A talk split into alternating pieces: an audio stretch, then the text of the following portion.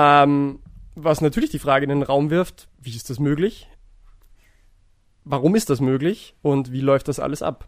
Mhm, definitiv eine faszinierende Frage. Und vor allem, wenn man sich auch dann, wenn wir schon beim Lance Armstrong sind,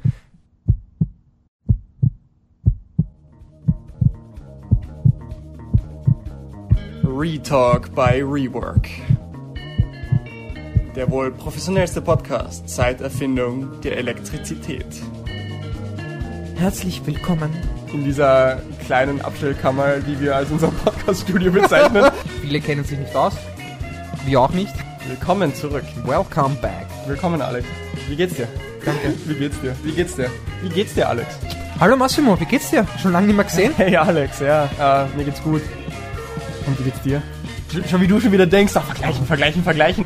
Go Bane, Bobcat! Drei Sätze, Alex! Drei Sätze! Rework Werkstatt Coach Gräber am Apparat. Wenn wir eine Sache können, dann ist es guten Kaffee trinken und gute Kekse essen. Der war so geil! Mit Rework kann's mir nur gut gehen. Ja, leg los, wenn du bereit bist. Alex, verfolgst du das größte mehrtägige Sportevent der Welt nach den Olympischen Spielen und nach der Fußball-Weltmeisterschaft? Die Tour de France? Wobei ich mir gerade nicht sicher bin, ob sie nicht sogar ex equo ist mit den anderen. Ich habe mir irgendwelche Statistiken gehört. Aber ist auf jeden Fall unter den Top 3. Mhm, mhm, mhm. Nur peripher, also nicht jetzt wirklich aktiv, sagen wir es einmal so. Dass ich jetzt wirklich, ähm, geht sich leider nicht aus. Ähm, Vielleicht jetzt irgendwann noch. Ähm, ein paar Etappen sind ja noch. Gestern habe ich mir nur die fünfminütige Zusammenfassung vom Zeitfahren angeschaut, die absurd war. Wirklich, also äh, absurd. Es, es gibt kein anderes Wort, glaube ich, dafür. Wenn Ja. man sich die Zeiten Was genau war anschaut absurd daran? wenn man sich die Zeiten genau anschaut, also eigentlich im Schnitt, glaube ich, sind so die meisten Leute, es waren 22,4 Kilometer ähm, mit 600 Höhenmeter und die meisten sind so 37, 38 ähm, kmh im Schnitt gefahren und dann kommt der, der gelb tragende Athlet, mehr oder weniger, Venegard Ja. und pulverisiert die Zeit, also wirklich mit Yep. einem Schnitt von 41, Komma irgendwas, glaube ich, 0,3 kmh, was absurd ist. Und er konnte seinen Vorsprung noch, ähm, ich glaube, eineinhalb Minuten plus minus, ein bisschen mehr, glaube ich, ähm, auf, ausbauen, ausbauen eigentlich, ja. Ähm, für Bob Voll. Pogacar eigentlich, ja. Geführt hat Van Aert, äh, der mega Allrounder, der letztes Jahr das grüne Trikot nach Paris gebracht hat. Also eigentlich der beste unter Anführungsstrichen Sprinter. Gleichzeitig extremer Time-Trialist, gewinnt auch Puncheur-Attacken und ist auch noch Helfer in den Bergen. Also der ist sowieso der, der allerärgste, kommt mir vor. Dann kommt Pogacar, ja, pulverisiert die Zeit um irgendwie knapp zwei Minuten. Und alle denken sich, okay, passt, there we go. Äh, klarer Sieg von Pogi. Und dann kommt doch nochmal Vinegard und ist nochmal über 1,30 vorne. Es ist echt absurd, was die Burschen leisten, oder? Mhm, Wahnsinn. Also von den Zeiten her, er ist gestern gefahren 32 Minuten und 36 Sekunden. Pogacar plus 1 Minute 38. Und ja, das kann, kann man sich sehen lassen. Das ist echt, echt stark. Also, aber was auch interessant ist, unter den Top 10 bei der Tour de France Gesamtwertung ist ein Österreicher. Felix Gall. Ja, Wahnsinn, Let's oder? go, oder? Wahnsinn. Der erste nach Bernhard Kohl, den wir im Repertoire haben, der mal wieder da ganz vorne mitmischt. Und wir haben ja ziemlich gute Erfahrungen gemacht die letzten Mal, oder? Mit österreichischen Spitzenradfahrern, die bei der Tour gut dabei waren. Ich kann mich an nichts erinnern, was also, es ist so klassisch, Entschuldigung, dass ich unterbreche, aber es ist ja nur Österreich, oder? Es ist nur Österreich. Könnte Ja. man glauben. Naja, ich Warum kann mich Österreicher Negatives auffliegen? erinnern.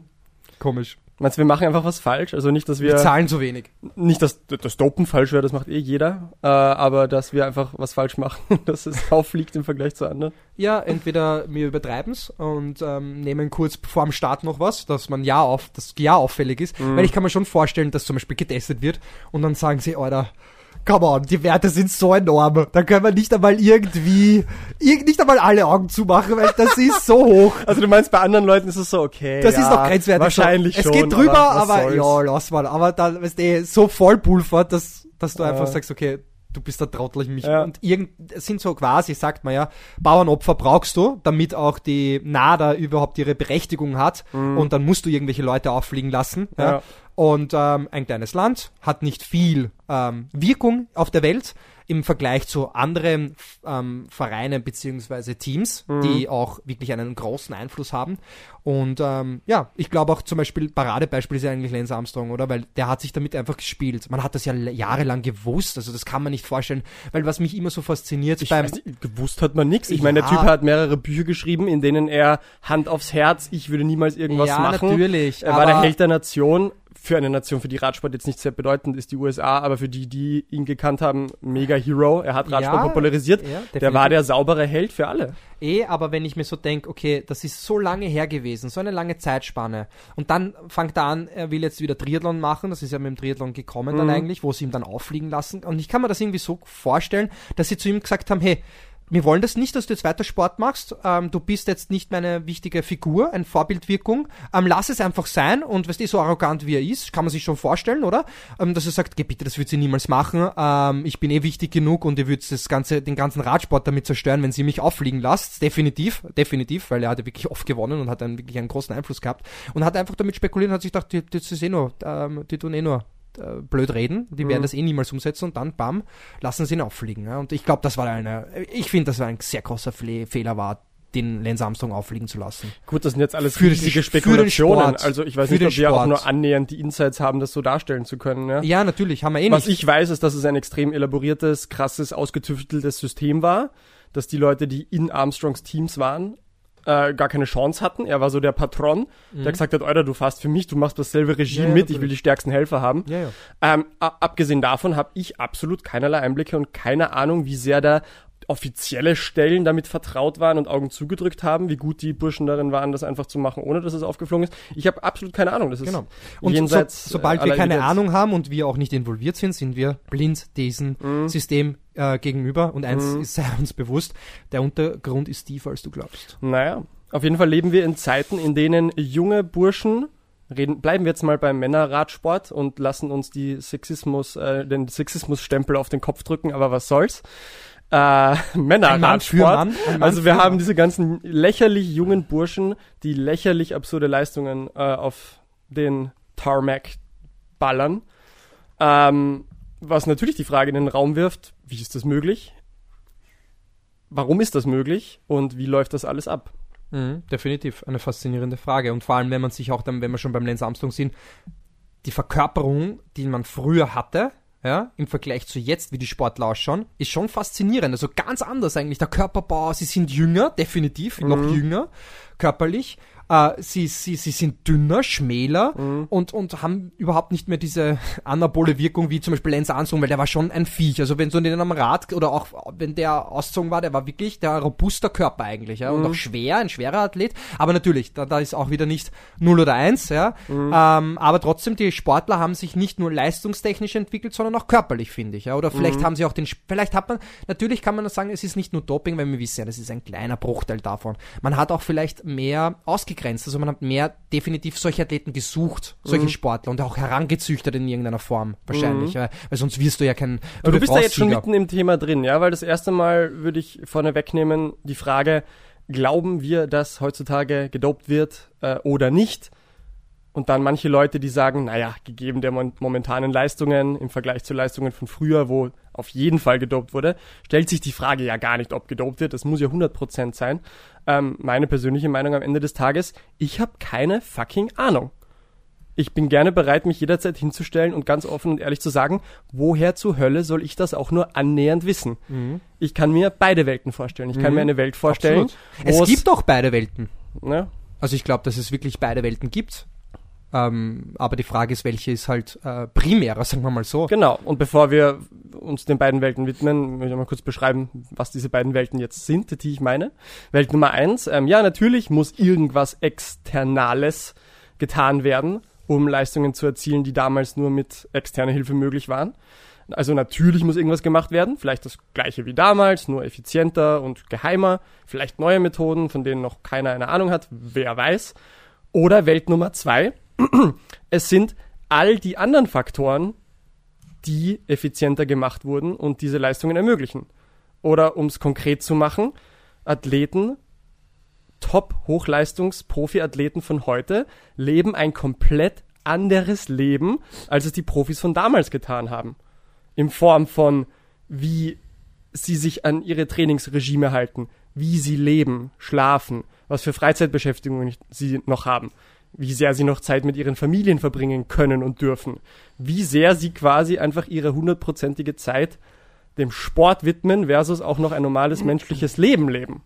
Und da könnte man sagen, man schaut sich jetzt zum Beispiel wieder die norwegischen Triathleten an, von denen wir es wissen, ähm, wie drei Viertel oder über drei Viertel des Jahres sind die in der Welt unterwegs und trainieren und sehen ihre, ihre Familie nicht oder noch mehr.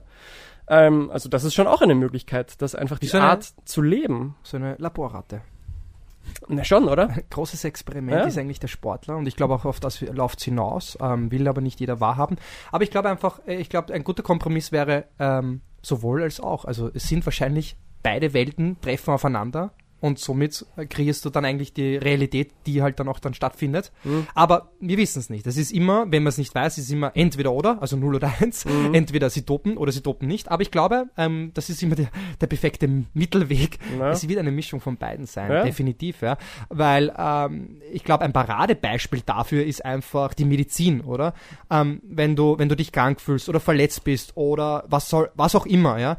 Gehst du zum Arzt, holst dir ein Medikament und ähm, haust dir das Antibiotika hinein und fühlst dich dann dem, dementsprechend besser. Und da ist einfach, ähm, du wirst nicht sterben. Also was man früher, früher mal in Steinzeit, wenn du eine Grippe gehabt hast, bist du gestorben.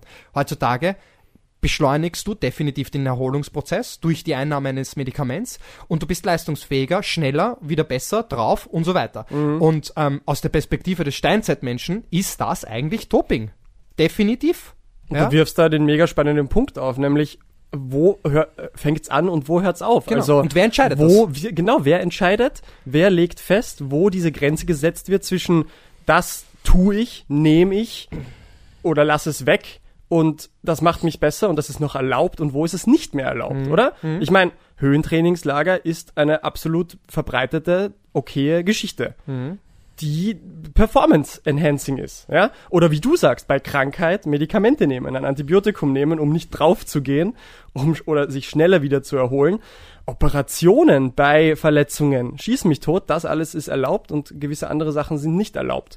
Und es ist nicht a priori offensichtlich zu sagen, hier ist die Grenze, oder? Ja? Mhm, definitiv. Und da wäre halt die, die wer, entsch wer entscheidet das? Grundsätzlich das Volk würde das entscheiden. Ja. Der moralische Kompass ist eigentlich eh immer dementsprechend aus. Ähm, ja, ein, gut eingestellt, sagen wir mal so. Und da ist halt wieder diese zwei Welten, die aufeinander prellen.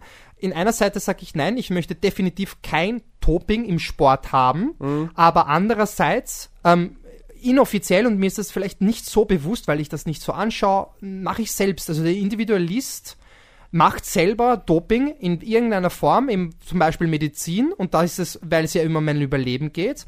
Und aber für den Sportler, der Wettkampf ist, geht es auch um einen Überlebenskampf. Weil es geht, wenn er gewinnt, dann überlebt er. Und Überleben meine ich finanziell, Ruhm und so weiter. Also es ist eigentlich immer ein Überlebenskampf. Und ähm, da ist es dann wieder nicht erlaubt. Es ist faszinierend eigentlich, dass wir das irgendwie nicht wollen, weil es ja natürlich nicht erlaubt ist. Oder weil wir, nicht weil es erlaubt ist, sondern weil es einfach unfair ist, weil es einfach Betrug ist und weil es dann nicht eine menschliche Leistung ist, wobei es ist doch irgendwie eine menschliche Leistung, weil es wurde ja die Substanz oder das Dopingmittel ja vom Menschen wieder hergestellt. Es ist, glaube ich, so komplex, das ganze Thema. Also ein Thema ist natürlich einmal das, was wir gerade besprochen haben. Ab wann wird eigentlich etwas als illegales Doping charakterisiert, ähm, kategorisiert und wann ist es noch legal? Gut, das ist eine eigene Frage für sich. Und davon komplett abgekapselt ist ja dann die Thematik, okay, jetzt haben wir halt Substanz X als verboten abgestempelt. Jetzt muss sich aber auch jeder dran halten. Und das ist ja wieder ein ganz anderes Thema. Das ist ja das Zu sagen, was ist legal, was ist nicht legal, okay, schwierig zu ermitteln, müssen wir halt irgendwo eine willkürliche Grenze setzen. Und die ist per Definition willkürlich, oder? Weil sonst könntest du ja genauso gut sagen, Antibiotika, hallo, bitte, auch illegal machen, Ja. ist ja Doping. Aber das andere ist natürlich gleiche Spielregeln für alle. Mhm. Und es soll sich auch jeder dran halten an die Spielregeln. Und ich glaube, das ist auch das große Problem, dass es Spielregeln gibt, ähm, wo wir sagen, es ist nicht erlaubt und vielleicht, vielleicht ist es gar nicht das Problem, das wäre das Interessantere, vielleicht ist es gar nicht das Thema Doping, sondern dass es einfach nicht erlaubt ist. So, wenn die, wenn Doping zum Beispiel erlaubt wäre, vielleicht würde dann die Akzeptanz größer sein und Akzeptanz wofür? für gedopte Sportler, Ja. weil ich stelle mir gerade die Frage, ist es wirklich, dass wir Doping scheiße finden oder dass das der Sportler macht, obwohl es verboten ist? Also er betrügt. Was, mhm. was ist jetzt wirklich für das, für das Volk, für die Menschen, wirklich das Schlechte an da? Oder vielleicht beides. Es ist wieder sowohl als auch.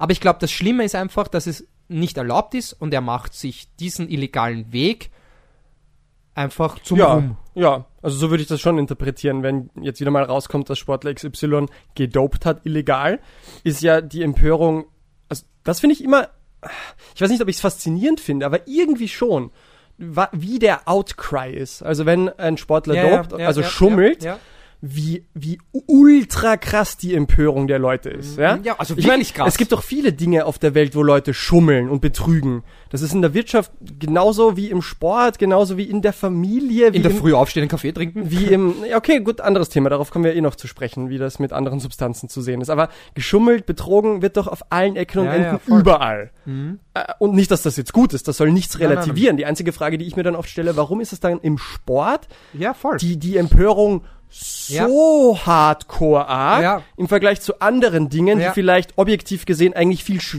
schwieriger wiegen würden, oder?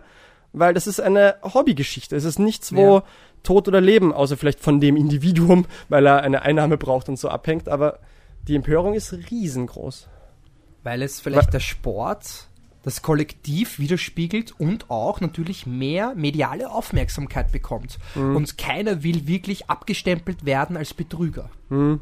Ich glaube, vielleicht ist das das große, enorme Problem, dass man eigentlich dann irgendwie so hasst. Ja? Mhm. So inoffiziell ist es eh okay und es ist eh kein, es, es redet keiner drüber, alle wissen's mhm. und deswegen wird's akzeptiert. Aber sobald es dann offiziell wird, dann ist wirklich, ah, du schlechter Mensch, du hast betrogen. Mhm. Ähm, aber solange du nicht, und, und, und er wird gestürzt, mehr mhm. oder weniger, ähm, weil es ja irgendwie so ein Glaubensansatz ist und ähm, echt faszinierend. Aber was auch noch wichtig ist, wenn wir schon in diesem Thema überhaupt sind, der Athlet ist das kleinste Rad im Getriebe. Mhm. Weil da ist wieder dieses Primitive, der Sportler XY wurde positiv auf irgendwelche Proben oder auf, äh, ja, auf Proben getestet und er der Schuld. Proben positiv Nein, er wurde auf, äh, auf ja. irgendwelche Verfahren oder Substanzen ja, ja. wurde er positiv getestet. Ja, und ähm, war schon wieder woanders mit dem Gedanken. Und ähm, die Leute sagen dann so, er ist der Schuldige, ja. Mhm. Aber dass vielleicht ein ganzes System dahinter ist, ja. wie zum Beispiel der Bundespräsident hat gesagt, Herr, nimm was, damit unser Volk oder unser Staat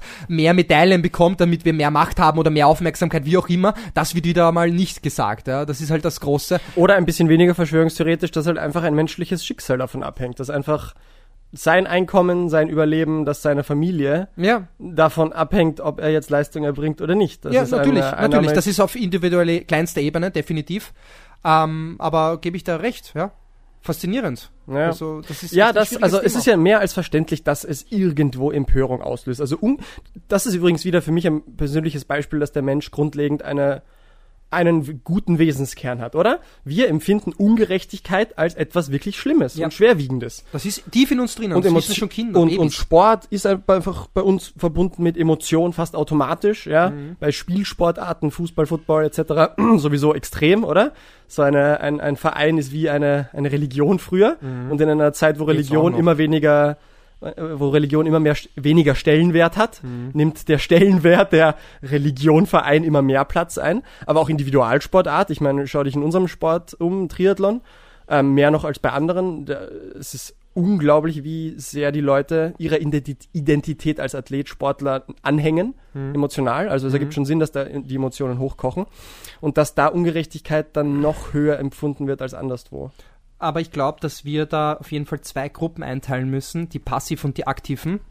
Und die passiven sind einfach die nur das, das, die, diese Wettkämpfe, Olympische Spiele und so, und so weiter einfach nur schauen und welche, die wirklich aktiv auch nicht nur teilnehmen an Wettkämpfen, ähm, aber auch Sport ausüben. Und ich glaube, auch da wäre jetzt interessant, welche, wenn zum Beispiel jetzt ein Dopingfall ist und man, es ist in den Medien, wie die beiden reagieren würden.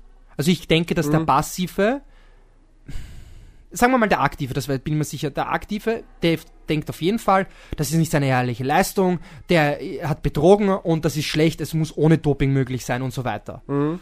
Und jetzt wäre interessant, wie der Passive denkt. Da müsste ich kurz darüber nachdenken. Der Passive, was würdest du sagen? Wie würde der Passive dann ähm, genauso oder würde er einfach nur sagen, es ist mir wurscht? Ja, wahrscheinlich noch eher, dass es ihm wurscht ist. Also, also nicht so persönlich ist, wie nehmen, gesagt, weißt ich du? Ich wollte gerade sagen, dieses persönlich nehmen, das ist die Sache, die ich oft manchmal nicht so verstehe, weil wenn du es dir durchdenkst oder durchdenken, wer würde denn okay, ich gehe noch mal einen Schritt weiter zurück. Dadurch, dass ich davon ausgehe, dass der Mensch einen guten Wesenskern hat, so wie die meisten Leute auf diese Ungerechtigkeit des Dopings sehr allergisch reagieren, gehe ich auch davon aus, dass die Mehrzahl der Menschen, die, die überwiegende Mehrheit der Menschen, auch nicht aktiv betrügen will.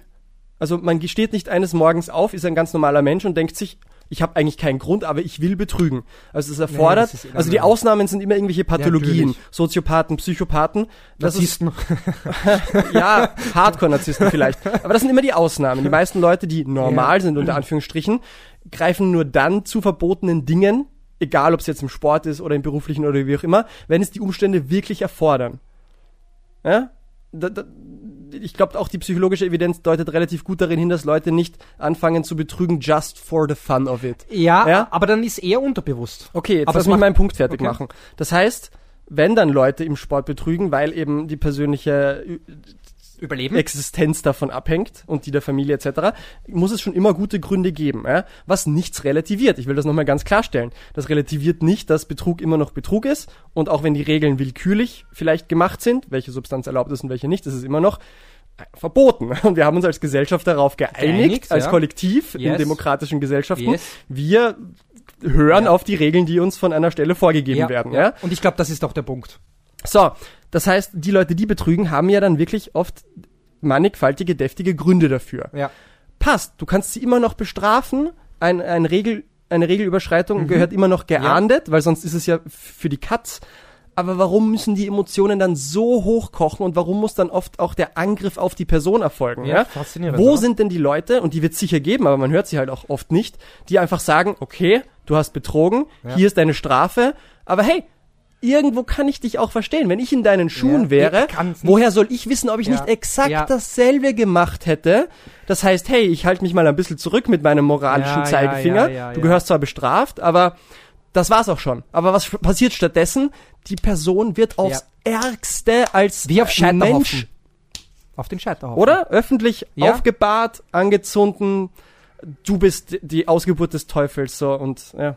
War, war faszinierend. Weil er erst, also auf den Punkt, den man auf jeden Fall eingehen muss, weil du sagst, äh, ich glaube auf jeden Fall, wenn x-beliebige Menschen in dieser Situation gewesen wären, mit nimmst du was oder nimmst du nichts, und es wäre ihr Überleben davon abhängig, hätten sie den Weg des Ja, ich nehme es. Ja, definitiv. Weil wir brauchen nur der Geschichte zurückgehen. Wenn es um dein eigenes Überleben geht, machst du alles. Betrügst du, lügst du. Und da meine ich nicht nur körperlich, sondern auch seelisch. Ja. Und ich habe so viele Situationen im Alltag, wo ich merke, du lügst doch gerade bewusst Ja. und versuchst es so zu drehen, damit du einfach nur überlebst, oder? Ja. Und ähm, Ist übrigens wunderschön, wenn man das anerkennen kann und sehen kann, ja. Weil wir alle machen das. ja, Und ich würde sagen, die überwiegende Mehrheit hat keinen Plan. Ja, also was, definitiv. was meine ich von was keinen Plan haben? Dass man lügt. Ja. Man geht im Tag so oft durch, durch das Leben und sagt kleine Dinge und tut kleine Dinge, von denen man selber weiß, dass es nicht so ganz stimmt. Und man tut und sagt es trotzdem. Mhm. aber es ist automatisiert, haben wir eh schon oft gesagt, dass man und dadurch untergräbt man aber seine Ja. eigene äh, Integrität Viel bei jedem einzelnen Mal, wo man viel das macht. Spaß, diese ganzen Sakaras äh, aufzulösen, beziehungsweise auszureißen, die sagt der Wurzeln. alte Buddhist, ja. Viel Spaß, weil das ist richtig schlechtes Karma und da kommen wir eigentlich auch zur Gesellschaft, dass eigentlich wir das einfach weiter ähm, transportieren, beziehungsweise transferieren in jeden weiteren Menschen, den wir treffen, definitiv, also unser Umfeld oder Ja. auch Kinder erzeugen. Ja. Aber auf was ich hinauf wollte, das größte Problem ist, keine Einsicht. Also du weißt ja selber, die Leute, die auf jeden Fall sofort beschimpfen, du bist schlecht und der, versteht, der kann sich nicht in diesen Menschen hineinversetzen. Mhm. Und ich glaube auch, dass sie das so schlimm finden, weil sie es selber tun. Mhm. Also sie betrügen ja auch selbst. Also das ist irgendwie tief in uns drinnen. und Bei manchen wahrscheinlich. Ja. Also wir alle kennen das Prinzip, dass wir am, am emotionalsten auf etwas reagieren, Ja. was uns eigentlich irgendwer an Ja. uns selber erinnert, oder? Genau, Du hast genau. irgendeine schlechte Eigenschaft Genau. oder sagen wir so, jeder Mensch Ja. und du auch hast Ja. 1500 schlechte Eigenschaften, aber die, die mich irgendwie an mich selber erinnern, Triggern? die triggern mich am meisten. Genau, genau. Das ist wie so ein Trauma da eigentlich im Endeffekt. Und äh, da muss man halt wirklich den Kontext lesen. Das heißt Kontext, jetzt geht's gar nicht um das Doping bei den Spielen, sondern einfach transferiert in eine andere in anderen Sachen, mehr oder weniger, in anderen Lebensbereichen. Ja, das, weil das ist ja das Faszinierende, das weiß man auch wirklich, das ist so komplex, auch in der Psychoanalytik, dass man eigentlich nicht weiß, wo wirklich der Ursprung ist, warum das jetzt gerade getriggert wird. Also zum Beispiel, ähm, wenn du mit dem Hund spazieren gehst und, und ein Pfeif, ein Pfiff lautet vor, auf, auf einmal und der Hund wird auf einmal unnervös und du weißt jetzt gar nicht, warum das jetzt eigentlich ausgelöst wird oder auch andere Dinge bei uns, wenn die, zum Beispiel die Carmen ähm, irgendwas betont, falsch oder anders. Und ich höre das auf einmal, es geht gar nicht um das Wort, sondern es triggert irgendwas in mir, was in mir auslöst. Und ich weiß gar nicht den Ursprung. Und genauso kann es ja sein, dass die Leute, wenn es jetzt da um Doping geht und ein Sportler verurteilt wird, dass sie ihn noch mehr verurteilen, als er eh schon verurteilt wird. Ja. und da kommen wir auch noch zu dem Punkt, was mir wichtig ist. Wir wissen, wir haben Gesetze. Und ähm, er wird bestraft. Mhm. Er sitzt seine Strafe ab, aber er wird trotzdem beschuldigt und beschimpft, auch Ja. nach dem Absetzen seiner, äh, Absitzen seiner Strafe. Und Ja. das ist irgendwie, okay, da, Ja. was, was, what's going on here? Ja, weißt absolut. du, was ich, was ich, was, Absolut. Und das ist im Sport extrem, beziehungsweise bekommen es wir mehr mit, weil es halt medial so extrem ist, ja. Und die Leute können hier so schw sch schwer differenzieren, weil ich schwöre dir, in dem Moment, wo wir sagen, hey, man kann diese Leute auch ein bisschen verstehen. Ich schwöre dir, super Ja. viele Leute denken dann automatisch, aha, die beiden sagen also Doping ist eh normal Ja. und sind Befürworter. So, hey, hallo, Oh, ja, ja, schütte, ja, schütt nicht das Kind mit dem Bade aus. Nur weil wir sagen, die Person kann auch verstanden werden, heißt das nicht, dass wir gleichzeitig sagen, ist erlaubt. Nein, geil, wir, wir einigen uns darauf, dass es verboten ist. Es gehört bestraft. Fair enough. Aber dabei kann es doch dann belassen Ja. werden. Ja. Es muss doch dann nicht auf die unterste Ebene gehen, oder? Ja. Ich meine, eine, eine riesige Person in der Menschheitsgeschichte, einer der berühmtesten Psychologen überhaupt, Viktor Frankl, oder? Man's Search for Meaning, wir kennen ihn alle, ist in Nazi-Konzentrationslagern. Ja, irgendwie schon. Best friend. er hat uns auf jeden boy. Fall, er hat sicherlich uns, ähm, nicht uns beiden, sondern unsere Gesellschaft geprägt, definitiv. Ja, ich hoffe doch, Ja. äh, und zum Positiven, ja. Aber was ist an dieser Person so outstanding, dass viele eben ihn kennen und sein, sein vor allem berühmtestes Buch Man's Search for Meaning gelesen haben? Er selber war ein Gefangener in den Konzentrationslagern, ist dem entkommen und hat dann selber es geschafft, Empathie, Mitgefühl für seine Peiniger zu entwickeln. Eins seiner berühmtesten Zitate, jetzt auf Englisch, No man should judge unless he asks himself in absolute honesty whether in a similar situation he might not have done the same. Oder, frei übersetzt, jeder sollte sich erst einmal fragen, hey, wenn ich in deinen Schuhen gewesen wäre, mit deiner Vergangenheit, mit deinem momentanen Leben, mit deiner Familie, woher soll ich wissen, ob ich nicht exakt gleich gehandelt hätte, auch wenn es noch so hart ist. Also wir haben hier jemanden, der allen Grund hätte, die Menschheit zu hassen, dafür, dass überhaupt so ein System wie Konzentrationslager, das Ja. ganze Naziregime überhaupt entstehen hätte können. Der hätte einfach ein absoluter Nihilist, Menschenhasser werden können, aber er war in der Zum Lage, Glück ist es nicht wahr. Zum Glück ist es nicht sich wahr. selber zu erkennen und zu sagen, hey, viel, wenn ich in deinen Schuhen gewesen wäre, Ja, ich, hätte ich, habe echt Mitgefühl mit ja, dir. Genau. Und das ist definitiv. schon Hardcore. Also das ist schon. Das ist das Puh. Schönste, was eigentlich passieren kann. Ähm, und dann ist wirklich mit viel Mitgefühl für die Menschheit einfach das Schönere zu wollen. Mhm. Weil was wäre passiert, wenn er, wenn er, äh, wenn er wirklich Nihilist worden ist oder noch, also wirklich Sch- Menschenhasser, Mhm. dann wäre er nichts Besseres gewesen als sein Gegenüber, als sein Feind. Mhm. Ja. Und ja, du musst, äh, er hat das eigentlich als große Lehr Lehre gesehen, dass er dort war, um eben einzusehen, das ist der Mensch, er kann nichts dafür und es würde jetzt nichts bringen, die Menschen und die Welt noch mehr zu hassen, weil Ja. es führt nur noch zum Mehrhass. Ja. Mit viel Liebe Ja. Kann man das neutralisieren und Und einfach Verständnis, mal aus deinen Verständnis, eigenen ja. Schuhen rausgehen, ja. Und das ist jetzt vielleicht alles ein bisschen abstrakt. Okay, wofür brauche ich das, nur um die Doper nicht zu verurteilen? N naja, wir haben in letzter Zeit oft darüber geredet, dass Kommunikation einfach essentiell ist, oder? Egal ob jetzt auf der politischen Ebene oder auch auf der Athleten-Coach-Ebene Ja. oder auf der persönlichen Ebene. Kommunik ehrliche, offene Familie, Kommunikation, ja. Und die ist nur dann möglich, wenn ich zu einem gewissen Grad immer in der Lage bin, mir zu denken, hey, ich verstehe dich einfach Ja. nicht ganz, aber du wirst schon irgendwo deine Gründe haben. Ob der Grund ein Trauma in deiner Kindheit Ja, ist, was yes. er mal aufgearbeitet gehört, ob der Grund ist, dass wirklich ich was falsch gemacht habe, Ja. ob der Grund ist, weil heute der 13., äh, ein Freitag der 13. ist und du abergläubisch bist, who knows, ja? Aber nur wenn dieses Mindestlevel an Empathie da ist, dann kann noch diese offene Kommunikation bestehen bleiben, die dann hoffentlich zu einer kreativen Problemlösung führt. Aber hingegen leben wir in einer Welt, wo, sind wir wieder, jetzt sind wir wieder beim Thema, Fingerzeig, du hast was Schlechtes gemacht und nicht nur, dass du was Schlechtes gemacht hast und was verboten ist, du bist übrigens auch noch ein böser, verkommener Mensch und gehörst am Scheiterhaufen ver verbrannt. Weißt du warum? Nein. Wir sind einfach noch zu primitiv. wir sind einfach noch zu primitiv. Mhm. Das trifft es eigentlich ganz gut. Ja. Als Menschen. Oder vielleicht wieder primitiv. Also ich kann mir vor Ja, es kann sein, dass wir wieder Vielleicht primitiv waren sind. solche Werte in der Vergangenheit einmal äh, mehr ausgeprägt, ja. Aber ich bin ein großer Freund davon zu sagen, hey, Kommunikation, ehrlicher Austausch, Kooperation ist einer der essentiellsten Punkte, um nicht nur auf der persönlichen Ebene, sondern wahrscheinlich auch auf der Menschheitsgesellschaft-Ebene schwierige Probleme zu lösen. Und dafür braucht es zu einem gewissen Grad diese Empathie, ja. Und bei uns im Sport, was Doping angeht, kriegen wir das definitiv nicht so ganz hin, ne? Ja, ähm, man muss ja oft nicht den Menschen verstehen oder die Sache oder das Objekt oder sonstiges, sondern einfach mal fühlen. Das wäre schon mal das richtige und Fühlen mit Liebe. Und ähm, was du jetzt ansprichst, das ist eigentlich, kann man eigentlich nur wirklich applaudieren. Vielleicht bauen wir das noch ein, weil das einfach so geil ist, weil wenn du Einsicht hast, hast du auch Verständnis und dann siehst du, hey, es ist dann doch nicht so einfach, weil es so multifaktorell ist. Also warum dieser Mensch so handelt, wie er handelt, das kann von so fucking vielen Gründen passieren oder passiert sein. Wer weiß, wie die Erziehung mit seinen Eltern war. Der Vater, die Freunde, das hat so einen enormen Einfluss. Man kann nicht sagen, du bist jetzt schuld und du hast jetzt Schlechtes getan. Nein, die Menschen vor ihm, die mit ihm gearbeitet haben, sein Umfeld, vielleicht war das einfach schlecht und das ist einfach ein Resultat. Aber das ist doch leicht. Ein Mensch, der leicht gestrickt ist, der sagt, ähm, kannst du nochmal anstecken? Ich höre mich jetzt gerade nicht so. Ist irgendwie. Ich glaube, es ist einfach Ich nur ein bisschen so. Wackelkontakt. Jetzt, hallo? Wir haben gerade ein technisches Problem. Wir versuchen das zu lösen. Wir rufen schnell den Techniker an. Re-Techniker, kommen Sie bitte mal. Noch nichts? Ha, zweimal drauf. Ja, ich glaube, jetzt ist es ein bisschen besser. Besser. Ja, ich glaube. Nein, keine Ahnung. Ähm, so, jetzt wäre geil, wenn man zurückfindet. Ähm, Tick-Tack, Tick-Tack, Tick-Tack, Tick-Tack. Ähm, I don't know. Wo war ich gerade? Das war Ähm, anscheinend nicht so wichtig. Nein, doch, das doch, stimmt sicher nicht. war das wichtig. Du warst voller Emotionen. Ah, Wir waren beim Verurteilen. Verurteilen. Du kennst die Lebensgeschichte des Menschen nicht. Du weißt nicht, was ihm widerfahren ist. Das hast du gesagt. Ja, ich weiß, jetzt versuche ich gerade herzuleiten, auf was ich eigentlich hinaus wollte.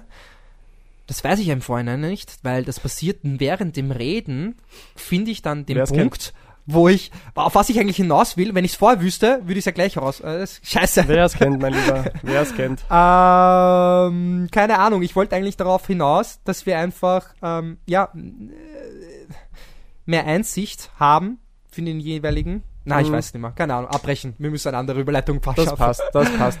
Wir finden gleich die Überleitung zurück zum Doping und eine extrem interessante Idee, auf die du letztens gestoßen bist, äh, in einem Artikel über äh, Performance Enhancement in Sport und wie man das angehen könnte. Yes, genau. Und auf das kommen wir gleich zu sprechen. Ähm, wie gesagt, davor will ich nochmal ganz klarstellen, dass ich es toll finde, dass wir in unseren modernen westlichen Gesellschaften oder generell in eigentlich globusübergreifend unseren Gesellschaften uns auf gewisse Spielregeln geeinigt haben. Ja. Oder? Sonst würden ja das Zusammenleben gar nicht funktionieren. Das ist der Absolut. große Punkt. Ich meine, natürlich Sie könnte man einerseits sagen, starr. jedes Gesetz, was gemacht ist, ist irgendwo willkürlich. Ja? Allein die Tatsache, ich meine, jetzt mal ganz ehrlich, das ist natürlich jetzt ein bisschen Aus der Perspektive des Chaos definitiv. Ja. ähm, weil wo kommt die universumsgegebene Regel her, dass jeder Mensch exakt gleich ist? Versteh mich nicht falsch. Auch ich, auch ich bin ein bekennender Humanist. Mit der Grundannahme, dass jeder Mensch intrinsisch komplett wurscht, was er oder sie macht oder tut oder wo oder wie geboren ist, absolut den gleichen Wert hat. Wir sind alle Wasser. Aber, aber, rein von dem Gesetz der Natur her, ist das nicht in Stein gemeißelt, oder? Wenn du die in die Natur schaust, siehst du, dass starke Tiere die schwachen Tiere dominieren. Und das Gesetz der Natur, das Gesetz der Wildnis gibt vor, du bist krank, du hast ja äh, als Tier irgendwas gebrochen, du hast genetisch den kürzeren gezogen, naja, dann wirst du als erstes aufgefressen, dann gehst du als erstes drauf. Keinerlei Gerechtigkeit, ihr seid alle gleich. Naja, Aber ich Gerechtigkeit vielleicht doch.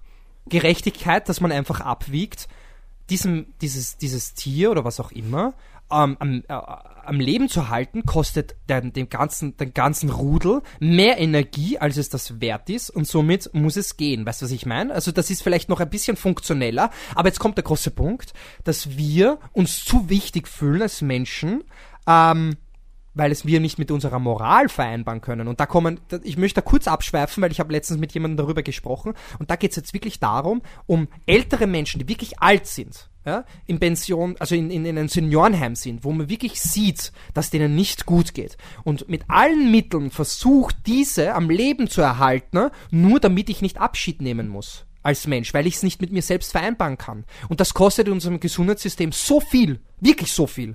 Und da muss man sich wirklich fragen, wa was wir eigentlich da gerade tun. Warum machen wir das, ja? Aber das ist jetzt nur mal so Ja, und das ist viel, random. Zu, viel zu Hot Topic. Also das, Das ist, ist viel random, zu, aber weil was ich eigentlich sagen raus. wollte, um eigentlich genau das Gegenteil zu machen, um nicht so kon kon kontroversiell zu sein. Ich wollte sagen, ich bin schon auch ein bekennender Humanist. Ich bin ein toller Fan davon, dass wir diese unter Anführungsstrichen Fiktion uns erfunden haben, dass jeder Mensch exakt den gleichen Wert hat und jeder Mensch exakt gleich viel Be Berechtigung darauf hat, am Leben zu bleiben. Ja, aber wir leben es nicht aus. Sicher leben wir es aus, indem Ja, wir Leute, die krank sind, eben Antibiotika geben, die früher Ja. draufgegangen wären. Aber rede jetzt geistig. Schwächere, geistig.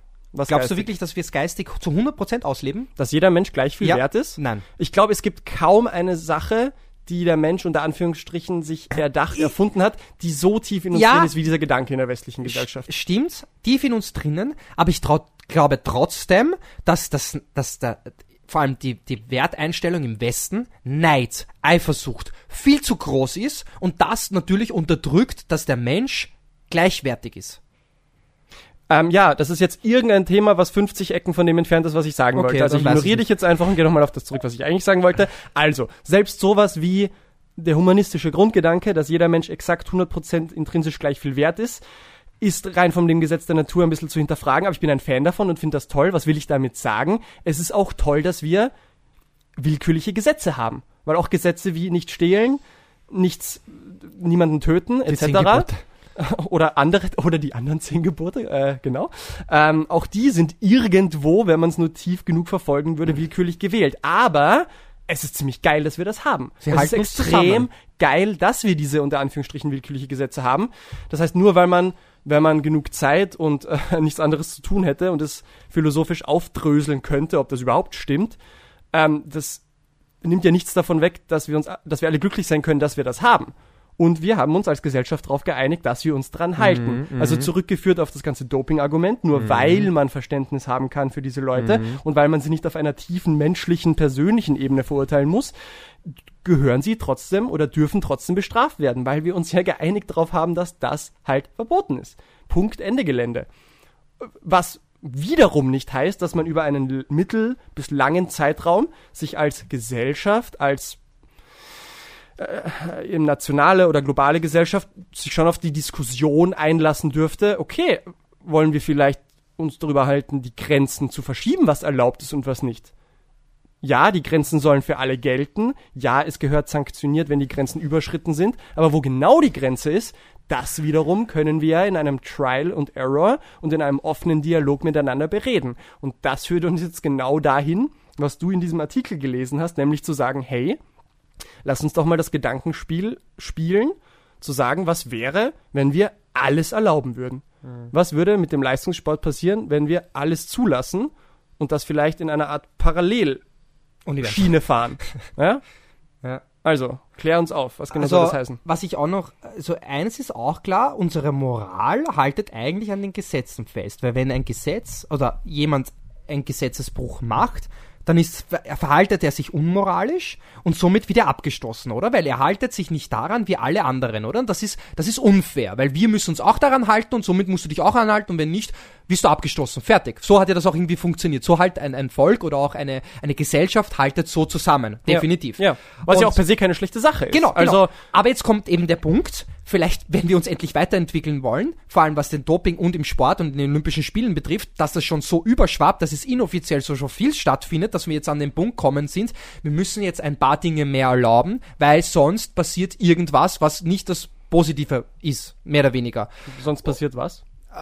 Dass, äh, dass die Leute nur noch hinzeigen und den Sport gar, gar nicht mehr konsumieren. Weißt du, was ich meine? Okay, also dein Also- Gedanke wäre quasi, es wird eh ist gedopt und Ja. wir, wir, ah, es ist eh für alle klar, Ja. aber offiziell ist es noch nicht. Ja. Und die Leute regen sich immer mehr auf. Ja. Und bevor die Empörung zu Ja. groß wird Ja. und die Leute emotional explodieren, Ja. sagen manche Leute, hey, lass doch bitte alles erlauben, damit wir einfach diesen emotionalen Druck rausnehmen. Ja, vielleicht. Das ist natürlich ein Sicherlich- interessantes Si Konstrukt. sicherlich eine interessante Herangehensweise, weil ich habe ja auch gesagt, dass ähm, im kleinen Rahmen findet das ja definitiv statt. Ja, also es, äh, wir brauchen ja nicht sagen, nein, Dieses es- Wort definitiv. naja, dieses die, Wort nein, im definitiv. kleinen, Ra- ich habe nicht gesagt, dass alle dopen, aber es gibt Doper, oder? Okay. Es gibt Doper. Ich würde sagen, das die heißt, Wahrscheinlichkeit oder die Aussage, es wird irgendwo Doper geben, Genau, ist schon. in einem kleinen Rahmen, in einem kleinen Rahmen, inoffiziell, passiert da ja schon auf jeden Fall was. Gut. Und jetzt ist halt die große Frage, wenn wir das offiziell machen würden, nicht wir, sondern einfach, es würde dann offizielle Dopingspiele geben, Mhm. die aber trotzdem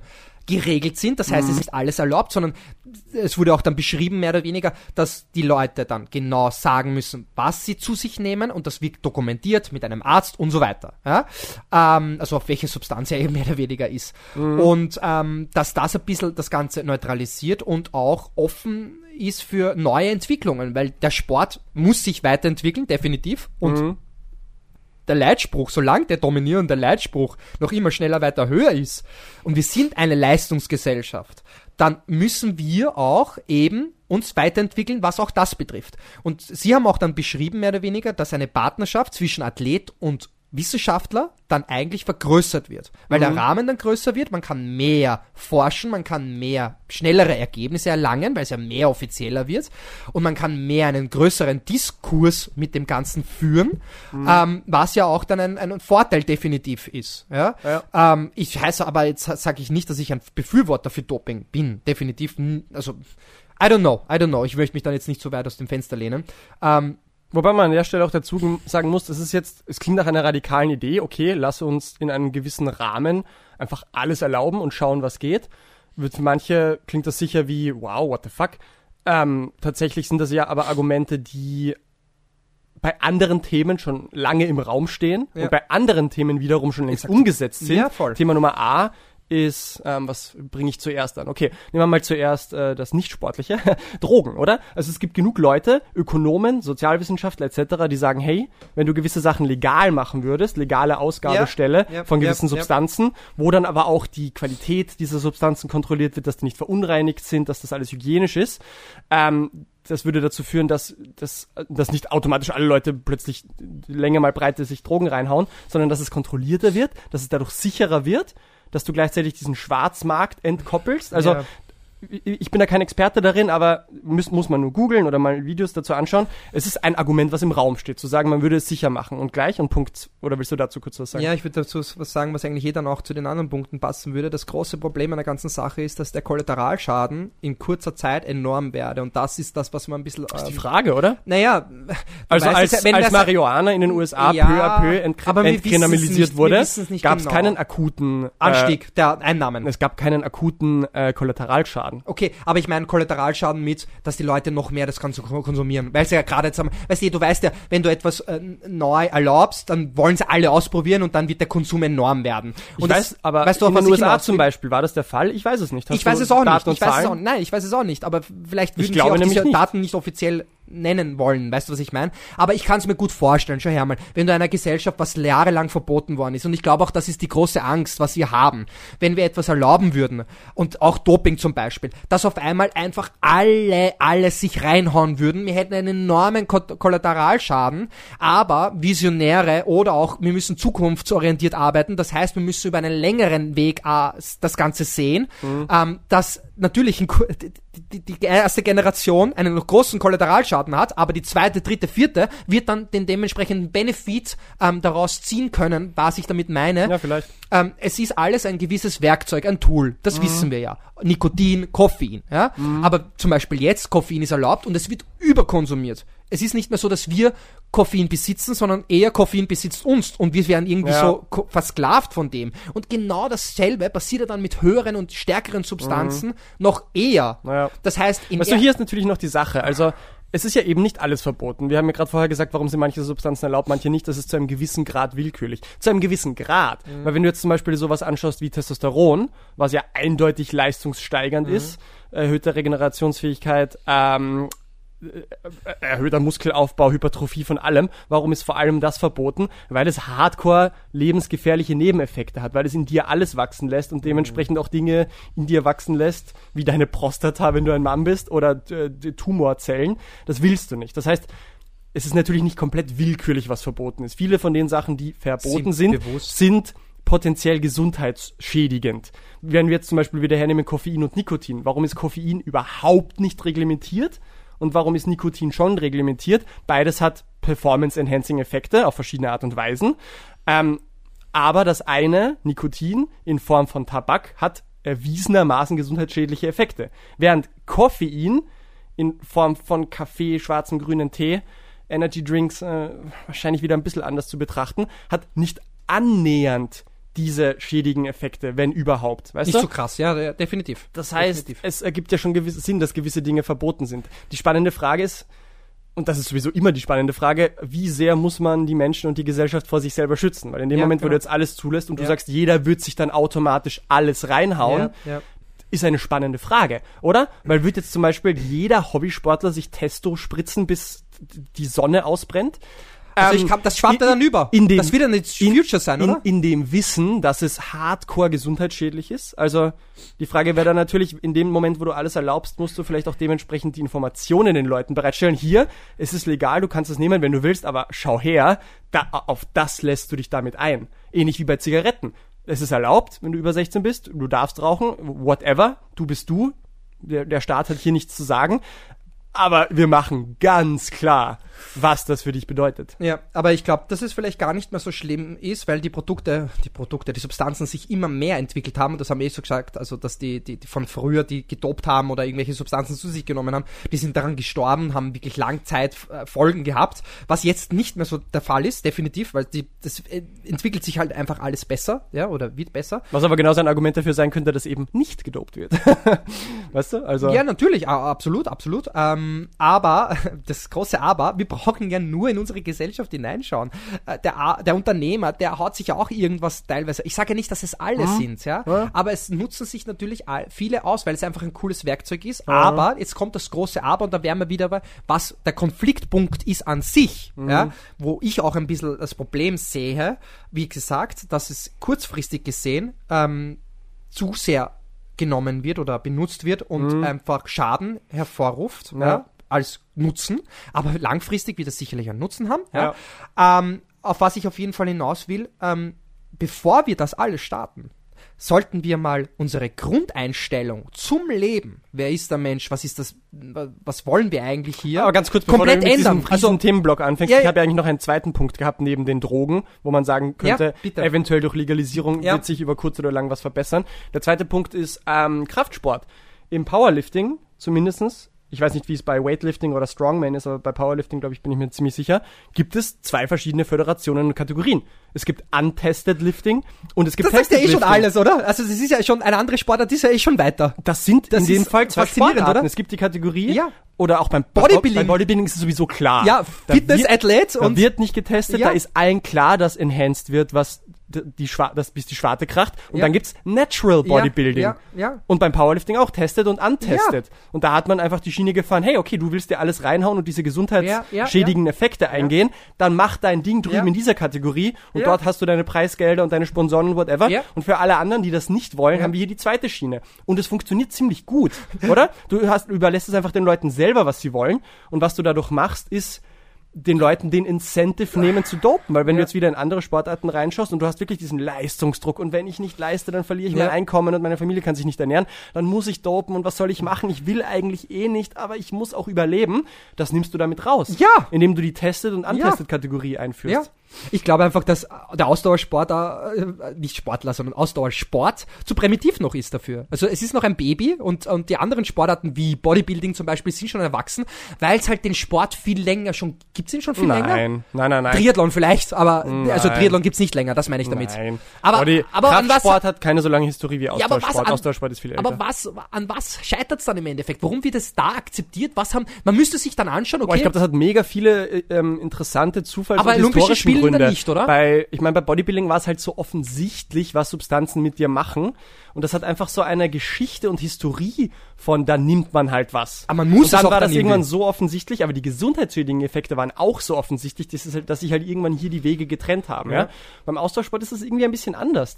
Da ist das immer so halb im Schatten passiert. Ja, eben, das ist das große da Problem, war glaub nie ich. so Ja. offensichtlich. Dann kann man natürlich mal wieder Wellen auf, wo Ja. es dann für alle Ja. klar war, dass gedopt wird. Aber das ist eine ganz andere Geschichte dieser, dieser Sportart. Weißt du vielleicht warum? Weil es beim Bodybuilding wirklich, das Auge sieht es. Also weißt du, es Fair ist enough, wirklich, ja. du siehst den Typen Ja. und sagst, okay, der ist wirklich auf Substanzen. Ja. Beim Ausdauersport sieht man das nicht und somit verschwimmt das so schlimm eigentlich. Und, und wir wollen es ja nicht Ich find, wahrhaben. eine- Der Mensch will es ja nicht wahrhaben. Der Mensch will es ja nicht wahrhaben. extrem interessante Theorie, zu sagen, wir sind eine extrem visuelle Spezies. Ja. Und es ist visuell so klar, Ja, dass dieser ja. Körper nicht normal ja, sein kann. ja, ja, ja. Und dann da war es Akzeptanz da. dann war es halt so offensichtlich, dass man das irgendwann anerkannt hat und dann zwei Wege rausgemacht hat. Während beim Austauschsport stimmt, da sind es Zeiten, das ist alles Ja. relativ. Da sieht, also, was meine ich damit, wenn du Eliud Kipchoge Rennen anschaust? Ja. Du siehst, also als Laie, Ja. siehst du nicht automatisch, was für eine übermenschliche Leistung das ja, ist, ja. während du bei einem Arnold Schwarzenegger oder bei den heutigen Ja. Bodybuildern eindeutig sofort Ja, ja. als Laie mit menschlichem Auge Ja, siehst, dass absolut. das übermenschlich ist. Genau. Stimmt, du siehst es nicht. Das ist ein guter Ich glaube, Punkt, das ist ja. wirklich ein guter Punkt. Und somit kann man auch nicht mehr, weißt du, wenn es wirklich ersichtlich ist, und ich habe auch eigentlich vorher gesagt, ähm, wenn wir nicht involviert sind, dann ist, sind wir blind dem gegenüber. Ja. Und wir sind da auch nicht involviert in den ganzen System da eigentlich, aber es ist so ersichtlich, dass man gar nicht mehr lügen kann, ja. Also man kann nicht sagen, na, ich tu nimm nix, weil man es ja es sieht, es sieht man ja, erst du lügst mich ja gerade wirklich an, ich sehe es ja. Und das ist halt, da, das, das, das, Aber meinst du jetzt auch beim Austauschsport? Weil wie gesagt, da habe ich, da bin ich nicht so, also ich, ich würde mich nicht hinstellen und sagen, es ist 100 Prozent außer Zweifel offensichtlich. Ja. Dass ein, nein, ich das ist einfach nur Ja, mein ich persönliches Gefühl, ja. dass ein Blumenfeld und ein Iden und ein Kipchoge sich da länger mal breiter was Ja, reinhauen weil und du ein Pogacar und ein weil du da in den Sport, nicht in den Doping, sondern in den Sport so sehr involviert bist. Und natürlich muss man ja sagen, dass es dann schon irgendwie deine Welt zusammenbrechen würde. Also, Meine persönliche. Ich bin da komplett emotions- und schwer, Ja, ich schmerzbefreit. weiß, aber es macht trotzdem was mit dir, Wenn morgen Massimo. rauskommt, dass alle großen, nein wirklich, also ich schwöre dir, bei, ich hab's ja gewusst. Dann sagt auf einmal, ich hab's ja gewusst. Und jetzt sagt, Nein. nein, ich glaube nicht, aber ich hab's gewusst. Nein, nein, du musst mir schon zuhören, Alex. Ich sage, Das ich war ein Scherz. keine Ahnung. Das Wenn war ein morgen Scherz. rauskommt, Ja, ja, dass alle know. länger mal breite sich alles unter der I Sonne know. reinhauen, dann sage ich, okay, alles klar. Ich habe es einfach nicht gewusst. Woher Ja, soll ich das ja, wissen? Ich ja. lasse beide Welten Ja. zu. Beides ist für mich gleich wahrscheinlich. Ja? Boah, du bist so eine gute Seele. Und das macht nichts mit mir. Ja, schön. So sollte, das wäre eigentlich der richtige Ansatz und da würden wir uns auch besser weiterentwickeln. Ja, keine Ahnung. Ähm, Aber ja, definitiv. Also Auf jeden glaub, Fall, was wäre, wenn wir eine Parallelwelt eröffnen, wo einfach alles erlaubt und möglich Genau. ist, ja? Also ein Riesenpunkt, den du gerade angesprochen hast, was ja dasselbe wie mit den äh, Drogenlegalisierung ist, es würde Reglementierung und Forschung einfach weitertreiben, Yes. ja? Dadurch, dass Dinge nicht mehr so im Schwarzmarkt und unter der Hand, dadurch, dass Dinge sehr offensichtlich offiziell gemacht werden, könnten wir viel sicherer Mhm. und effizienter Dinge erforschen und erkennen, Mhm. was wirklich zart gesundheitsschädlich ist, was welche Benefits hat. Und man muss ja auch dazu sagen, heutzutage ist Ausdauersport ein, ein Feld, was uns für andere gesundheitsrelevante Felder äh, Informationen liefert, oder? Also das ist jetzt ein kurzer Ausflug, aber der Coach von Tadej Pogacar oder einer seiner Coaches, der Inigo San Milan, der ja in letzter Zeit überall in Interviews ist wegen Zone 2 Training und Mitochondrieneffizienz, bla bla bla. Der Typ ist ja eigentlich in seinem zweiten Leben ähm, Krebswissenschaftler, also Krebsforscher. Und die sind drauf gekommen, dass einfach der Energiemetabolismus im Menschen Hand in Hand geht mit Entwicklung von Tumoren etc. Das heißt, in diesem Feld muss man sagen, hier ist Hochleistungssport ein Forschungsgebiet für, wie man Krebs eventuell behandeln, bekämpfen könnte. Und das ist jetzt nur ein Beispiel dafür zu sagen, hey, wenn wir plötzlich gewisse Verfahren und Substanzen Ja, ja. in einem kontrollierten Rahmen legalisieren. Wer weiß, ob das die Forschung in diesem Bereich so weit treibt, dass man dann es für die Bekämpfung von Ah. Krankheiten richtig geil einsetzen könnte. Ja. Weißt du, um was es eigentlich im Endeffekt geht? Es geht eigentlich nur darum, wie werde ich unsterblich. Naja, was soll ich sagen? Aber wir sind noch nicht drauf gekommen, dass es nicht der Körper ist, der un uns unsterblich macht, sondern Naja. die Maschine. Die Maschine. Ähm, ähm, Eigentlich ist das alles nur ein riesen Trailer für Terminator 5. der Reterminator. Ähm, jetzt ist halt die große Frage. Ich frage dich. ja. Würden die Spiele endlich ehrlicher, fairer und transparenter werden, wenn wir das Doping erlauben würden? Die Olympischen Spiele? Ah, ja, oder halt generell Wettkämpfe. Wenn es, wäre es dann endlich einmal fairer und ehrlicher? Es wäre insofern fair, wenn wir sagen, es gibt keine Grenzen und Reglementierungen mehr. Alles ist für alle erlaubt. dann ist es per Definition fair, weil alles für alle erlaubt ist. Es ist allerdings insofern dann wieder nicht mehr fair, dass automatisch manche Leute Zugang zu hochwertigeren, sicheren, Yes, besseren Verfahren yes. haben als andere. Genau, das ist auf dem Punkt, wollte ich eigentlich. Dann haben wir eben Athlet X, der bessere Präparate und auch Pharmahersteller haben und in dem sein Rücken und den Athleten Y, der halt schlechtere hat. Und natürlich kommt dann auch so ein Konkurrenzkampf entsteht dadurch noch mehr eigentlich. Ja. Und dann auch natürlich ein reicher Staat hat natürlich bessere Voraussetzungen, wenn er auch dann diesen Bereich ähm, Geld investiert, als ein kleiner Staat zum Beispiel, kleiner Armer oder zum Beispiel wie Österreich, ja, im Vergleich zu Amerika oder China. Weißt du, was ich meine? Ja. Da wären wir dann wieder, okay, fuck, das würde es dann wahrscheinlich beschleunigen. Also das ist definitiv der Fall. Es wird auf jeden Fall viele Mehr, Dinge mehr, beschleunigen. mehr beschleunigen. Weil denk Ja. mal, was ist einer der Hauptantriebe für die ultimativ orge technologische und auch äh, Wohlstandsentwicklung der Menschheit? Nämlich genau das. Offener, freier, konkurrierender Markt. Zu sagen, jeder darf so gesehen alles und alle konkurrieren auf einem großen Markt. Und ja, das hat zu unglaublichen Ungleichheiten geführt. Schere ist noch größer aufgegangen. Aber das hat halt die Entwicklung so krass beschleunigt, dass es uns als globale Spezies extrem nach oben katapultiert hat. Du könntest dir dasselbe über Material sagen. In dem Moment, wo jedes Material erlaubt ist, werden automatisch reiche Leute, reiche Staaten den Ultra-Vorteil haben. Ja, Und das war wahrscheinlich zu einem gewissen Grad auch so, bis zu dem Zeitpunkt, wo dann die Firmen konkurriert haben, so effizient wie möglich und so billig wie möglich diesen Scheiß anzubieten, damit eben auch Amateure es kaufen können. Dadurch hat und das hat wieder eine Aus, einen Ausgleich gegeben, oder? Heutzutage hat jeder das Orgeradel und jeder die Orgenschuhe.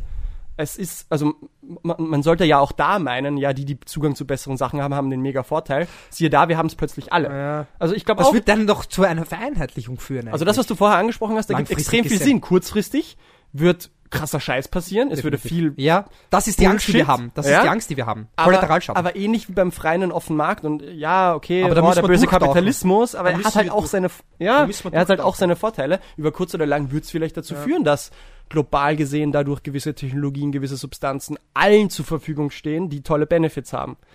Gleichzeitig ist es halt auch wieder dieser ewige Gedanke nach Optimierung, Verbesserung, Leistungssteigerung, Mhm. das oder? Problem ist einfach, dass wir nicht gelernt haben, wie wir wirklich mit viel Empathie, mit viel Gefühl das Ganze nutzen. Weil wir einfach keine Zeit haben. Wir wollen einfach schneller, besser, weiter. Mhm. Und ich glaube auch, dass wir ständig tagtäglich in Konkurrenzkampf sind. Mhm. Mit anderen Völkern, mit anderen Staaten, wie auch immer. Ja. Ähm, ich will jetzt nicht ein Beispiel, weil das wieder wieder so Russland. Ähm, äh, es ist echt schwierig.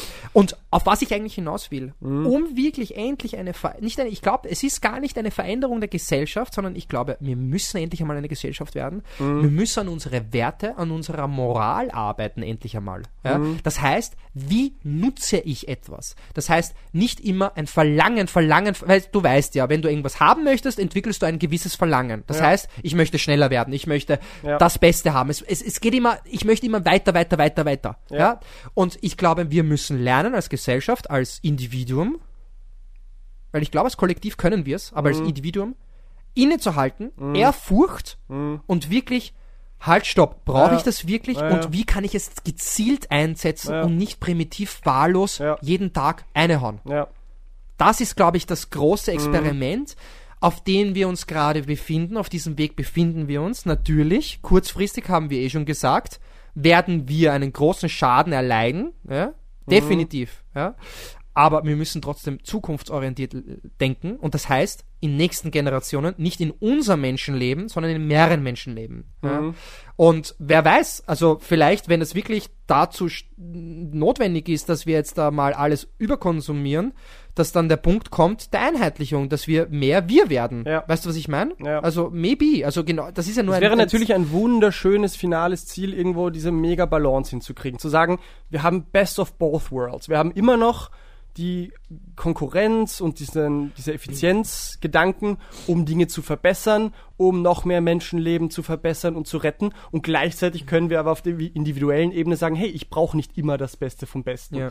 Aber vielleicht geht auch nicht beides. Ich weiß es nicht. Ja? Vielleicht, wenn, wenn nur noch das Beste existiert, dann vielleicht. Weißt du, Ja, was ich meine? Also wenn alle das Beste haben, dann es geht nicht mehr, es muss aufhören irgendwann einmal.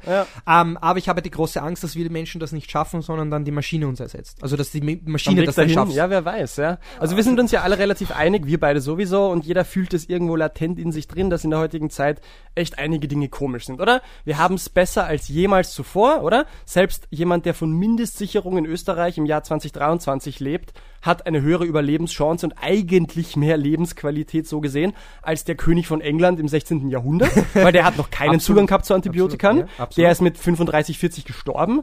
Der hat keine ähm, äh, Spülung gehabt, weißt Der hat keine Möglichkeit für Zeitreisen. etc. Mit dem Auto von A nach B zu fahren, ja? Whatever, genau. Heutzutage hat's quasi der, der Ärmste der Armen, unter Anführungsstrichen, hat's so halbert. Also das ist schon arg. Also wir können uns schon dank, können schon sehr dankbar sein, dass wir in so einer Welt leben. Und gleichzeitig spüren wir alle, Hass. ja, Getriebenheit, Ja. Stress, Ausgelaugtheit. Wir haben alles, was man uns sich erträumen könnte, oder? Mhm. Sagt das dem Mittelaltermenschen, was wir heutzutage haben, und er würde sich denken, mein Gott, die leben in Utopia.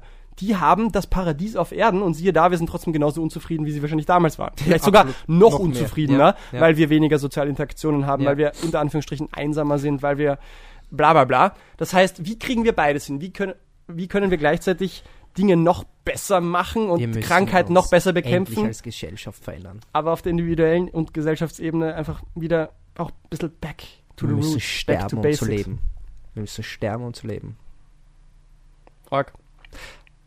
Ähm, ja, die große Frage, die sich dann am Ende des Tages irgendwie stellt, sind wir wirklich bereit dafür und sind wir auch reif dafür? Also wirklich mit reif dafür wissen wir, wie wir damit umgehen können. Womit? Mit dem Ganzen, was wir jetzt gerade besprochen haben. Mhm. Also mit äh, gewisse Dinge, die halt jetzt verboten sind, erlaubt sind, Mhm. können wir wirklich ähm, damit umgehen? Sind wir reif dafür Mhm. oder sind wir es eben nicht? Ja, das ist eine mega Das gute Frage. Große Frage, die man uns selbst Ja. stellen kann. Ich sehe die Gefahren von beiden und ich sehe die Upsides von beiden. Ja. Der, Aber es ist Vorteil, beides notwendig. der Vorteil ist zu erlauben, ist, ja, wahrscheinlich würde Forschung noch krasser vorangehen. es Himmel, würden Hölle. noch mehr Sprünge vorangehen. Mhm. Was ist die Gefahr daran? Fuck, es macht uns einfach noch absurder und noch abhängiger von noch mehr Dingen und noch getriebener, als wir es eh schon sind, obwohl wir es eigentlich nicht bräuchten. Und umgekehrt genauso. Man macht es nicht, okay, Fortschritt ist langsamer, man kann weniger schnell vielleicht gewisse Krankheiten behandeln und weniger Fortschritte auf der Forschung machen. Und der Vorteil, ja, wir machen uns nicht noch schneller, Mhm. noch abhängiger von Dingen, ja. Mhm. Ich glaube schon, dass in den Leuten tief in dem Herzen der Menschen ist schon noch ein bisschen die Sehnsucht nach einer ein bisschen wieder mehr basic entschleunigten Welt, oder? Absolut, Weißt du noch unsere. Idee des Retro-Triathlons? Hm. Ich glaube, dass sowas ja wirklich geil ankommen würde. Und weißt du, was, was der wichtigste Punkt wäre? Nein. Keine Messung. Also es gibt dann keine Zeit, sondern einfach nur Platzierung, reinlaufen, fertig. ja, vielleicht. So Also, ja, von mir aus. Das ja. meine ich damit. Das Aber würde wirklich? halt beschleunigen. Ja, Ja, absolut. Aber fast schon der gegenteilige Gedanke von Yes. dem, was jetzt da angesprochen ist, zu sagen, Yes. man erlaubt nicht etwas, wo überhaupt alles erlaubt ist, sondern Genau. umgekehrt. Ja. Man verbietet alles bis auf das Ja. most basic. Ja. Du darfst genau eine Schwimmshort anhaben, Ja. ja, als Frau halt ein, Ein Rennrad, ein. Alurad Du musst, es darf kein Carbon sein, Ja. keine Carbon-Schuhe, kein. Zeitfahrhelm. Einfach richtig schön basic. Und dann würde sich was verändern. Also Mhm. dann würde sich was verändern. Also allein schon dieser Leistungsgedanke würde dann zurückgeholt werden. Mhm. Und ich glaube, das ist notwendig. Wenn wir wirklich wollen, dass es keine Doping-Spiele gibt oder Ja. kein Doping im Sport, in Leistungssport, Ja. dann müssen wir genau die umgekehrte Sache herangehen oder Mhm. das Ganze angehen, um eben dann auch eine Wirkung darauf zu erzielen. Mhm. Ja. Ähm, was auch noch interessant ist, als letzten Punkt, ein kleiner Ausblick, äh, Zukunftsszenario. Wir sind jetzt da eigentlich an den Punkt gekommen, wie es jetzt weitergeht mit den Menschenspielen mehr oder weniger. Also wir wollen ja leistungsorientierte oder leistungssteigernde Substanzen zu sich zu nehmen, dass der Mensch sich weiterentwickelt und auch seine Grenzen überschreitet im Sport jetzt. Das ist jetzt einmal der Step One. Ja? Der Step Two wäre dann eigentlich, ähm, wenn wir zum Beispiel sagen, okay, ein Weitspringer, den tun wir jetzt einfach die Beine amputieren und setzen stattdessen äh, Prothesen ein und dass er wieder besser springen kann. Das ist technisch definitiv heutzutage in der Lage. Dann können wir es aber gleich Roboterspiele nennen. Aber ich wirklich, I feel that, das wird der, der Weg sein. Nicht der richtige, aber das wird der Weg dann irgendwann einmal sein. Weil jetzt ist der Punkt, okay, Ja. wir wollen alle dopen. Okay, was ist, wenn es dann, wenn, wenn wir dann merken an dem Punkt, weil das ist ja dann, die Spirale geht ja immer weiter rauf, wenn wir dann merken, okay, das war jetzt, okay, das war cool, dass wir uns jetzt weiterentwickelt haben, aber es ist jetzt wieder aus, äh, dass wir uns nicht weiterentwickeln. Wenn wir noch immer diesen Gedanken verfolgen, wir wollen schneller, besser, weiter werden, kommen, Ja. dann ist der nächste Step, okay, dann müssen wir halt zu anderen Dingen greifen. Ja. Und somit werden wir immer mehr zur Maschine. Ja. Ja, vielleicht wird das genau der Weg sein. Und aber wer weiß, ob das auch wirklich so ankommt, weil jetzt zum Beispiel ein Beispiel, ähm, wenn du so sagst Maschine und so weiter. Ähm, AI. Ähm, künstliche Intelligenzen können seit langer, langer, also unter Anführungsstrichen langer, langer Zeit Menschen in gewissen Dingen zu 100% schlagen, oder? Deep Blue Schach. Ja, ja. Äh, oder Alpha Go äh, mit Go. Also gewisse menschliche Spiele, in denen Maschinen schon seit langem besser sind als Menschen. Mhm. Und da haben am Anfang Leute gesagt, okay, das war's jetzt. Das war's mit Schach, das war's mit Go. Wird nicht mehr gespielt, weil das geht ja jetzt besser. Ja. Du könntest ja auch Maschinen gegeneinander spielen lassen, die machen viel krasseren und geileren Scheiß unter Anführungsstrichen. Aber es interessiert uns noch nicht. Naja, was heißt interessiert uns nicht? Siehe da, es gibt immer noch menschliches Schach. Ja, ja. Wir haben das, Das trotzdem beibehalten. Ja? Oder ein mega Nischenbeispiel, was jetzt keiner kennt, aber im Videospielsektor ähm, gibt es Speedruns. Das bedeutet einfach nur Videospiele so schnell wie möglich durchspielen, wie man nur kann. und da nutzt man dann halt die Bugs aus und Fehler im Spiel und macht halt Orgenscheiß. Ja?